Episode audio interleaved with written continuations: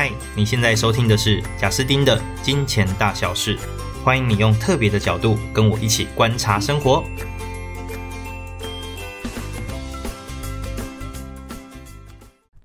嗨，大家好，欢迎来到金钱大小事。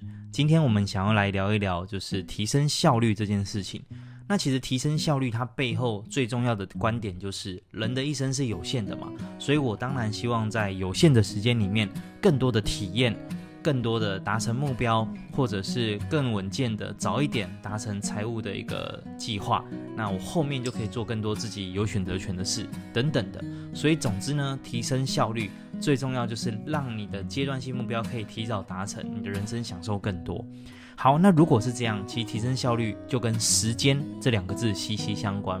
所以我这边简单明定一下，我觉得提升效率，第一个不外乎。拿回一些浪费掉的时间，第二个就叫做高效运用，就是本来就要花掉的时间，或是预计要花的时间，我可以把它更高效的运用。好，那我先从呢拿回垃圾时间来讲，我在猜啊，我周围可能呃非常多的就是上班族，应该都花非常非常多的时间在打游戏。所以其实我今天要讲拿回浪费的时间，我不要聊太多议题，我就认真聊一件事，就是打游戏这件事情。好，那我敢聊这个是因为我自己本身哎就很爱打游戏，不过呢，在大概两三个月之前就是戒掉了。好，那我接着就来谈一谈为什么这件事情是肯定一定要想办法拿回来的。那我先讲哦，我不是觉得休闲不好，我是觉得休闲当然很重要，就人总要放松嘛。可是因为时间就是那么的有限，如果你现阶段，呃，你人生当中还有一些关键目标，或者是其实还很年轻，那这时候呢，纯粹休闲这件事情只有休闲，我觉得有点浪费。这个休闲呢，如果能够再结合，同时有与人与家人相处，或同时这个休闲其实让你变强了，或同时呢，这个休闲其实帮你在累积一些东西，诶，这我都觉得不错。可是呢，如果对一般人来讲，我觉得打手游或者是玩游戏，几乎就纯粹是杀时间，还有当下的快感。那它无法达成我刚刚讲的那几个重点，因此呢，是一个非常需要被等一下被抢救回来的一个时间哦。所以我自己计算，我大概从二七二八岁开始哦，因为我那个时候已经算创业七八年，投资也七八年了。所以我算是财务的累积上，诶，已经达到了一定的程度。我就想说，好，那再来就是可以人生不用那么的紧绷，因此我就开始玩游戏，玩手游。那当时有一款游戏叫做《传说对决》，传说对决。然后这个传说对决呢，其实我觉得是一个超好玩的游戏。我记得大学的时候，我如果要打那种五打五的游戏哦，都要用电脑然后连线。那每次在那里抠同学啊什么，半个小时就过去了。可是这个手游很可怕哦，二十分钟就可以凑好一局五打五，然后一局又只要十几分钟就可以结束，偶尔就是二十分钟这样，超有效率，超好玩，然后很多角色，而且手机又很灵敏，不会那个，整个就是花我不少时间哦。所以我自己有曾经统计过，我觉得平均呢、从我二十七八岁到现在快八年，这八年的时间，我觉得平均我一天一定有花一个小时。在游戏上啊，我后来一算，突然发现很可怕，因为呢，我一天如果打个三局，花一小时，一年就是三百六十五小时，那我玩了大概八年，就是将近三千小时。有一句话叫一万小时的努力嘛，我竟然已经花三千小时在这了，那当然也算是略有小成啦。可是这件事情很有意义吗？哎，我不知道。可是我很确定的事情是呢，如果一样的时间哦。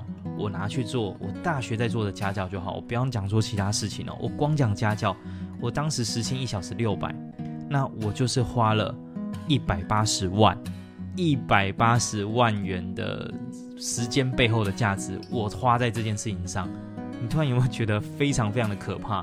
那更不用说，如果你现在在财务上还有很多努力的目标，哇，那这个更可怕。所以我自己觉得啦。就是砍掉游戏这件事情对我非常的有帮助，即使是在我财务已经相对稳健后的二十七八岁到现在哦，三十五了，那即使到今天哦，我突然发现我砍掉游戏的两三个月，我做了超多事。我简单分享我做哪些事哦。第一个是呢，我一样就是人生需要很多放松时间，可是我的放松时间呢，我就把它直接锚定成为，那就要同时跟家人相处嘛。那怎么跟家人相处？例如说，陪我老婆看韩剧，也很好啊，就是一样开开心心的看。可是我赫然发现，以前她看韩剧，我在旁边打游戏，完全没有交流。可是两个人一起看，哇，这个整个的状态变得好很多。那或者是呢，就可以白天的时候直接带家人出去玩嘛。那这个时间就等于是我把原本玩手游的时间空回来，那我就可以做一些更多时间上的规划。那把要做的事情挤在某一个时段，那空出白天的时段就可以带家人出去，或者是我可以陪我女儿，就是陪她玩一些游戏，然后帮她洗澡。哦，这对我来讲都算是一种休闲哦。可是以前这些时间可能很多都被游戏拿走了。那再来是也可以做一些耍废，但同时又变变强的事。例如对我来讲，看 YouTube 就是会一个不自觉一直看的事情。那可是呢，诶，没有玩游戏之后，那其实我觉得脑袋会变比较清楚。变比较清楚之后，我在看 YouTube 的时候，我都会尽量选择所谓知识型的 YouTube，然后去累积一些新的观念。那或者是也可以去健身哦，健身也是一个被空出的时间。那你一周多健身几次？其实像呃现在一些健身的，反正就健身房。都离家应该都不远不远了，大家应该都是这样。那有时候你花三十分钟去，其实都会对身体有很大的帮助。那或者也可以做一些累积品牌的事。我觉得有时候在建构一件事看回馈，也都很像玩游戏一样很好玩。就举例对我来讲，我为什么会开始经营 Podcast，其实就是因为我不玩游戏了，所以我痛出很多时间，我就会想我可以做什么事情。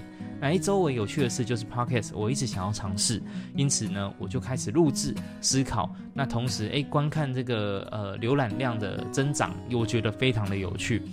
那不打 game 竟然有这么多的好处，所以我非常鼓励，就是呃，如果你现在呃虽然算呃人生的状态就算不错，但是其实你还是年轻人的话，你自认是年轻人，我非常强烈建议哦，就不要玩手游。因为你可以做非常多有意义的事，你时间一空出来，如果你本来就是一个算是蛮上进的人，你就一定会找出重要的事情来做。但如果你就是是一个所谓蛮确信的小资族、上班族，那就是听听歌一句话，真的很建议这个一定要删掉。删掉之后，你会发现。你要花超多时间，赶快稳健自己的财务基础，然后稳健自己的能力，这些都可以从你从游戏里面救回来的时间去好好达成。好，所以我们第一个拿回时间啊，我个人最建议、最建议就是不要打游戏，不要、不要、不要。再来，我们来谈如何高效运用时间。那高效运用时间呢，我自己觉得有两种方法。那第一个就是我很 我很喜欢从人身上学。因为我觉得任何一个领域哦，我很喜欢听概论啊。任何一个领域，有时候你自己摸摸不到边，可是你直接从一个行家或强者身上，你就可以得到这个世界地图。那当然，这个世界地图得到之后，很多的细节你要自己去探索。可是有地图跟没地图的这探索速度差很多。那因此呢，我最喜欢从人身上学，有两种方法。第一种方法叫做听 Podcast。那我真的很喜欢 Podcast 这样的一个算是平台跟工具。那为什么我很喜欢？是因为呢，我觉得对 YouTube 来说，大部分的 YouTuber 应该都必须花不少时间去做剪片。然后很多的时候，如果你不看影片，那基本上你没有办法得截取到它完整的知识。可是 Podcast 完全不一样哦，就是你用听的就完全可以，因为它本来就是用听的。更重要是 YouTube 有时候一些 YouTuber 讲话会有一些。过度的抑扬顿挫，或者是有一些杂音那种音效，那其实会听不清楚。可是 Podcast 完全没有这个问题。那同时，因为 Podcast 它只能用声音讲话，所以只能用声音传达资讯。这时候声音反而变成资讯量更多。那最重要是，我一些想要查询的专属议题。你可能搜寻呃 YouTube，那你会找到几个就是很小的片段，但我觉得 Podcast 它的任何一个算是创作者，它的每一集的含量可能都比 YouTube 再长一些些，因为它就节，它就省掉了一些画面上的呈现，那就很专注在语言上。再来是，我认为那个界面也很清晰哦，就你直接看这个 Podcaster，它可能从第一集到第五十集，每一个标题的内容，哇，就是很清晰，所以马上可以找到自己关键要看的看。因此，对于如果自己有兴趣的议题，我认为听 Podcast 是一个非常好的一个介入方式。那第二个就是直接跟周围的强者学，如果周围有一个人是在类似领域的，我就超喜欢约他出来吃饭喝咖啡，甚至在疫情的时候，我用线上用 Zoom 做一对一的视讯，也都非常的开心。然后，因为我知道我跟一个强者约，然后去讨论某一个议题，我就要去想嘛，我就会想我要讨论什么议题，或者是这个议题我是很明确有兴趣了解，我跟人家约，我一定会让自己事先做功课，你不可能去就问他说，诶，我问你这东西是什么，教我。就超级没礼貌的。如果这样子常常跟就是周围算是蛮有累积的一些朋友都这样子去做交往，很快你的人脉就断光了。所以通常要做一些事前的准备，等于是我跟一个强者约定出一个时间，我事前就会好好准备这方面的功课。诶，这样也是一个学习嘛。而且更重要是事后的承诺。通常啊，你跟一个强者约，然后后续你还是希望得到一些资源的话，重点就是你必须要在呃结束之后。大概自己去跟对方简简单承诺说，哦，再来我可能会做什么事，然后并且跟对方回报，这是一个很重要的做事习惯哦。如果有这样的做事习惯，那其实呃与人交往，人家就会很愿意跟你讨论，因为他认为你是很认真的在听，而且也很有执行力。那所以呢，这是我自己非常常做的事，就是从人身上学。把每个人或者是 Podcaster 当成是一个地图哦，这个概论。那了解了一件事情之后呢，我要去摸细节，那就容易很多了。那再来其实是学完，我最建议的就叫做做最小幅度的投入。我认为做任何事情，你如果有最小幅度的投入，你对这件事情的掌握度就会非常非常快。那如果都没有投入，你看一年、看三年、看五年，都还是看，都比不上一个投入一两个礼拜的人。我是认真这么觉得哦。好，我会这样讲，是因为我的前几集嘛，我的这个金钱大小事的 EP 的前几集，我有在谈一个东西叫做傻瓜投资法。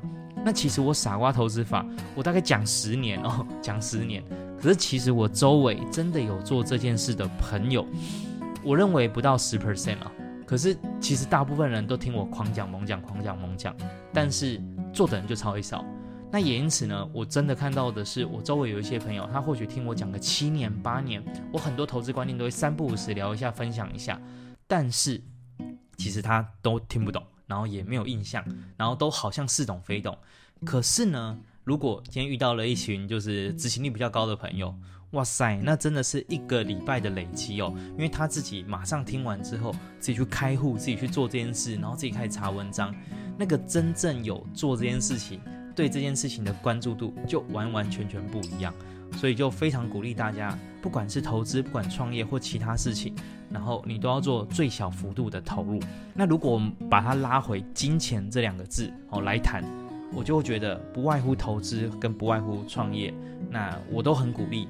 你一定要用想不尽办法做最小程度的投入，那才会加速你去辨别这件事情适不适合，那或者是这件事情，呃，你有没有办法从中呃获利或学习等等。我举我自己做虚拟货币的这个投入为例哦。就我当时就很想了解这整个市场，所以我马上是约一个很强的朋友出来，然后约之前呢，我就想办法先多爬一些文章，多听一些 podcaster 的录音。那约出来之后聊聊聊聊完，那很快的，大概在呃一个礼拜，我就布了百分之五十的部位，就是我自己心中有一个预计，预计说我的总资金的多少 percent，然后要布在哪一些标的上，我就在一个礼拜内布完。那剩下的一半就是呃。随着时间这样子，我再慢慢的去做投入，因为去看一些可能市场状况，然后有一些进场的时机点的选择。但我就很有感觉，因为我投入到现在大概也才两个月的时间左右，哇，对这一块的认知算是已经远远超过一般人。那当然跟强强者比都还是很嫩，可是我觉得这样够了，因为我的策略就是 buy and hold，就这么简单的一个概念。那接着再来谈就是创业好了。我自己在三十一岁的时候做了一款理财桌游。那这个理财桌游呢，我当时在做的时候，我只有一个想法，就是我们可能跑桌游店去看，然后去看人家设计，或者是去跟周围的强者哦。我学长他专门是在做呃桌游的哦，他自己做公司老板，赶快去请益。我们就一个想法就是。一定要在一个月内做出出版，就是出版的呃，出版的意思是第一个版本哦，就是初阶版本哦，草稿版，这个草稿版就可以玩，我们就这个想法。那所以这件事情确实最后在两三个礼拜就做到了。那做到之后呢，哇，后面很多事情就非常的加速。所以我还很记得是当时我学长就跟我说，很多人都有想过要做一个自己的桌游。但是呢，大部分人都想一想，啊后面都没什么去用，或者是起步没多久，或或问几个人之后，哎，就没有下文了。可是我们的速度算是超级超级快，这样。那也因此就是后来上市之后，呃的时间，我自己是觉得还算是快速啦。那初期的销量到今天为止也都还算不错。那就很感谢当时就是我自己的做事习惯有帮助我这件事情赶快成型，所以就很鼓励大家，不管是在投资上或在创业上，有可能你选的方向不一定对，也有可能这件事情不一定适合你，但都没有关系。最小幅度的投入指的就是最小幅度的金钱。跟最小幅度的时间去呃去对这件事情做关心，然后赶快用一用，因为你不太可能这辈子你想要改善你的整体财务状况，或者是你想要提前完成人生的一些财务阶段性目标，但是你什么尝试都没做，不可能嘛？你想也知道，如果你现在是一个普通上班族。你一定会做可能十几二十个尝试啊，对不起，不一定那么多了，或者是你自己可以想象，你应该要做过很多个尝试，这些尝试才有可能，其中有一两个、两三个让你觉得哎可行哦，于是你再花更多的精力把它做大，后面有可能哎这边的算是一些绩效不输你的白天工作，那慢慢的才有可能这边帮你创造更多的绩效。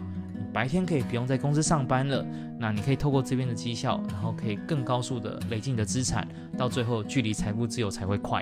哦，这是一个一般人一定可以想象的过程，不太可能是我突然就工作到某一天，哦，上天突然选择到我了，我突然做了一件全世界只有我做得来的事，而这件事情又特别的有效，别人也不太知道，所以我就成功了，而不太可能有这种事嘛。所以我自己觉得啦。提升效率，竟然是为了呃，既然是为了缩短，就是你的呃目标达成的时间。那从人身上学，还有做最小幅度的投入，那不要浪费太多时间。我觉得这是一个非常重要的观点。那以上是我自己一个很真实的想法跟经验。突然今天就是心血来潮，很想要聊这个议题。最后我想要讲一个小小的观念，就是巴菲特的名言：在错误的方向奔跑也没用。所以，究竟我们提升效率要提升什么的效率？我想也是一个很大的重点了。那有在听我这个频道的观众就会知道，我自己的人生的算是价值观，就是金钱应该要为人而服务，而不是人追金钱跑。那要怎么样让金钱为人生服务呢？就是你要有一个观念，叫做财务自由，就是你要想办法去打造系统性的被动收入大于你的支出。那这件事情如果做到了，你就会有很多选择自由了嘛。那在人生当然可以过得很丰富。所以对我来讲，我人生想要提升效率，最大的重点就是要提升财富自由的时间。那希望这个观念可以帮助到大家。以上是我今天这一集的分享，感谢大家的收听。我们下一期见喽，拜拜。